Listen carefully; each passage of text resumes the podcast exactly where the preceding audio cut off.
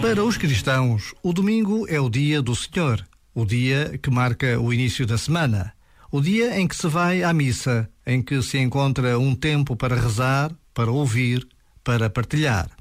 Mas há milhares de cristãos que não o podem fazer. A perseguição religiosa não é uma conversa do passado, antes pelo contrário, é muito real e presente. Por vezes, basta a pausa de um minuto para, neste dia, nos recordarmos de todos os que não podem viver em liberdade a sua fé. Este momento está disponível em podcast no site e na app.